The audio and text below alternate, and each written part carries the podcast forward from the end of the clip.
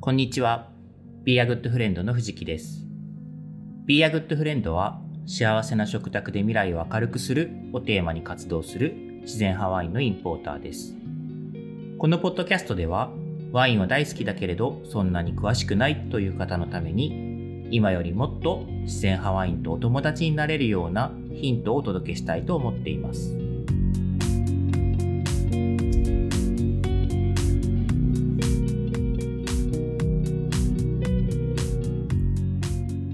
はい、えー今日はですね、ブドウ品種でワインを選ばないというお話をしたいと思います。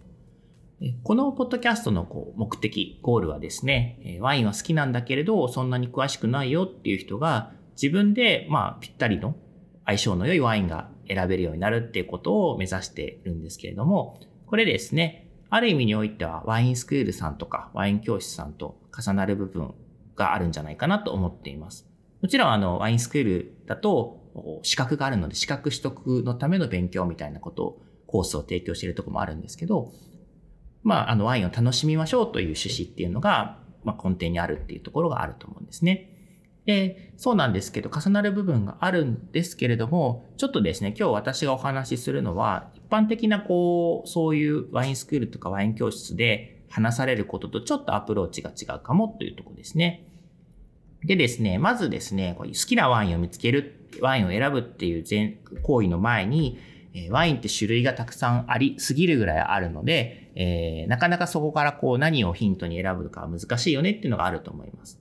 で、そのためにですね、いろんなことをこうリサーチしたりとか勉強したりとか情報収集したりとかして、えーまあ飲みたいワインっていうのを選ぶみたいな行為になるんですけど、で、まあそれをリサーチ、勉強を続けるのも大事なんですけど、同時にやっぱりワインって飲み物なので、え実際飲んでみて体験するってことが大事ですと。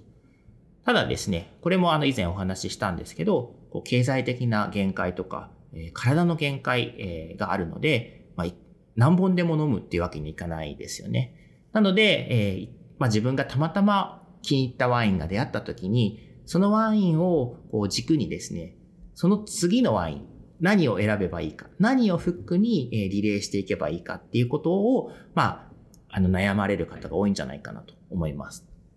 で、このパターンの時にですね、よくあるのが、ブドウ品種ですね。で、えーいろんなワインを飲んで、あの、美味しかったワインの共通項をこう、ピックアップしていくと、あ、私はこの品種が好きだとか、えーこの品種のワインだといつも美味しいと感じてますみたいなことをこう見つけてですね、で、その好きな品種のブドウを見つけたら、その同じブドウ品種を使っている別のワインを試してみようみたいな、そういうのが結構、あの、よくあるアプローチなんですね。で、まあ、このアプローチもちろんいいんですけど、あの、別に全然否定はしないんですが、えー私自身としてはちょっと違うアプローチの方がいいかなと思っています。で、まあ、何かっていうとですね、こう、まあ、まずブドウ品種についてお話ししようかな。ブドウ品種が味わいにおける、こうまあ、どれぐらいの重要度があるかっていうことなんですよね。で、えーもちろん味わいにおけるブドウ品種の役割っていうのはありますということですね。ブドウ品種が違ったら、えー味が違うっていうのは当然ですね。なんですけど、えーブドウ品種が同じだったら味わいが似てるっていうのが言えるかっていうと、さっきの品種が違ったら味が違うよよりはちょっとですね、こう、むむむむ、もやもやってなるんですね。で、なんですけど、この一般的にはこのブドウ品種っていうのがめちゃくちゃ強力なアイコンになっていて、えー、ブドウ品種が一緒だったらある程度同じ味でしょうという前提で、えーあるワインが好きだったら同じ品種のワインを別のワインを試してみるっていうことが、こうよく見られるようになっているのかなと思います。で、えーこれですね、あのまあ、さつまいもとか仮に例を挙げてみると、品種で味が違うっていうのは結構理解しやすいかなと思うんですが、さつまいもとかって結構すごい甘い品種があって、まあ、紅はるかとか紅あずまとかいうのかな。で、そういう甘い品種だと、すごく甘くて美味しいし、まあ、そうじゃなくてさっぱりした品種もあって、みたいな。そういう感じでこう品種違ったら甘さが変わるから、こうどんどん好きな品種を選ぼうみたいなのって結構しっくりくるんですけど、ワインの場合はですね、これちょっともう少し複雑なんじゃないかなと思ってるんですね。で何かっていうとですね、ワインっていうのは何からできてるかっていうと、もちろんブドウからできているんですけども、そのブドウそのものをこう頬張って食べてるっていうのとはちょっと違うんじゃないかと。で、えー、じゃあ何が違うのかっていうと、発酵というプロセスがありますよね。ブドウを絞って果汁になって、その果汁がこう酵母の力で発酵してっていうところがあのワインの特徴なんですけど、この発酵というプロセスに私は結構マジックがあると感じています。で、これはですね、あの、ブドウの段階っていうのは当たり前なんですけど、ブドウの味と香りがするですね。お、雨がすごい降ってきました。はい。えっ、ー、と、ブドウの段階ではブドウの味と香りがすごくします。なんですけど、ワインってもちろんブドウのニュアンスっていうのはあるんですけど、それだけではなくて、他のフルーツとか植物のフレーバーが感じられるようになりませんか？っていうことなんですね。で、これって何が起こってるかっていうと、おそらくですね、その酵母の、酵母さんたちの力で、ブドウ果汁からワインにアルコール発酵するときに、いろんな他のフレーバーを生み出しているではないかと思うんですね。はい。なので、実際ですね、例えば同じ品種で揃えたとしてもですね、国とか産地が変わると、結構ワインの印象ってガラッと変わるんですね。それも、え結局、その産地に生きている酵母だったりとか、あとその産地の日照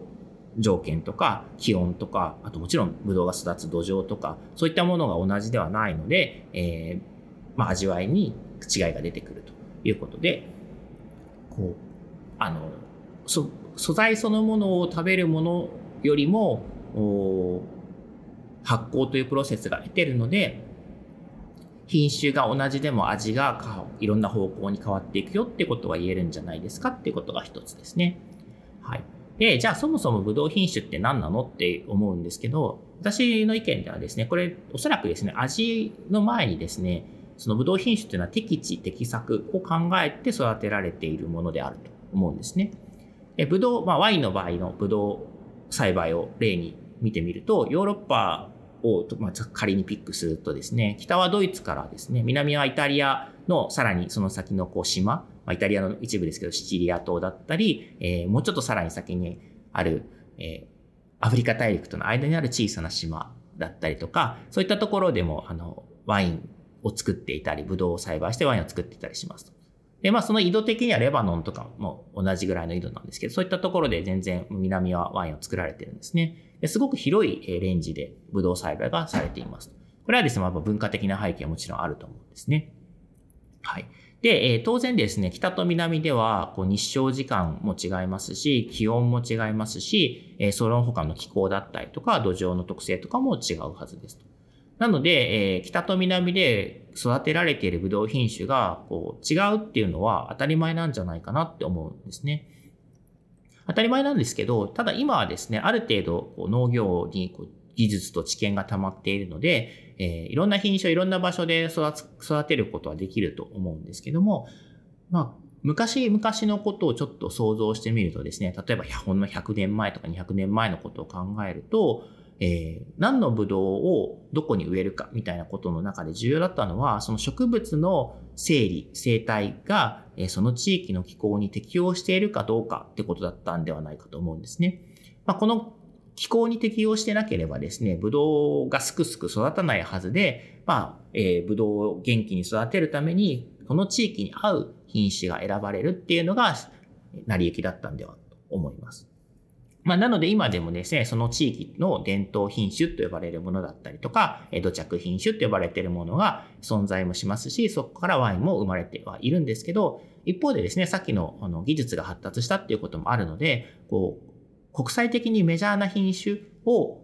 あえて植えているっていうあの地域も当然出てきていますと。で、まあ国際的なメジャーな品種の方がワインとして売りやすいからそれを植えようみたいな、そういったこともあの、見られるということなんですね。まあ、そういうこう例外はあるにせよ、えー、長いブドウ栽培のまあ歴史を振り返ればですね、品種の重要性っていうのは、その地域の気候や土壌に適応したかどうかっていうことだったと思います。はい、でこれちょっと想像を膨らませると面白いんですけど、えー、皆さんですね、多分南の地域のワインっていうのは、えー、味わいが結構しっかりしてる濃厚っていうイメージがあると思います。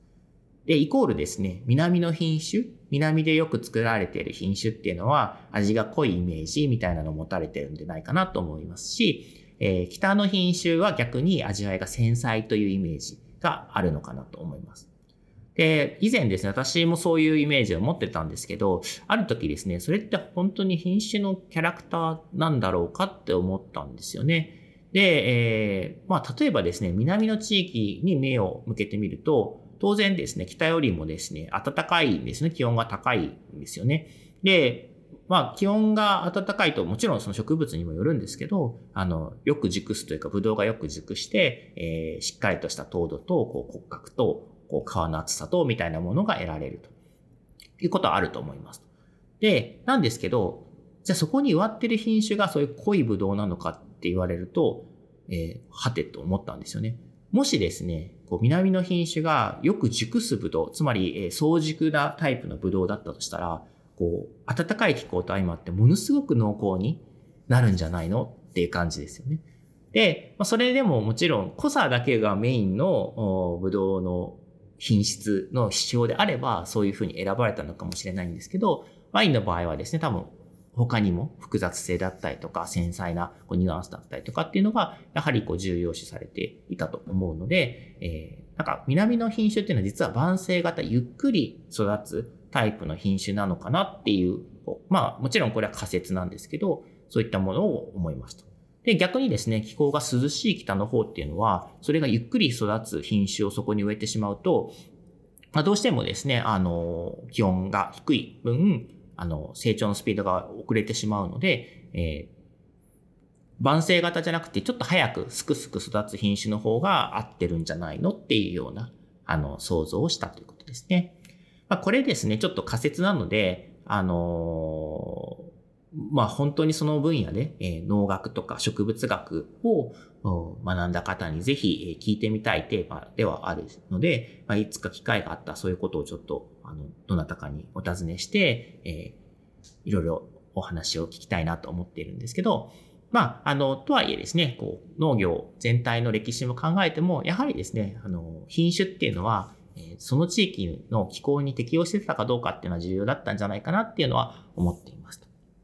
まあ、なのでですね、昔々は品種と地域っていうのは、えー、一対のもの、一体性があったので、その地域のキャラクター、ワインの味わいっていうものと品種がある程度こうシンクロしていたっていうことはあったと思います。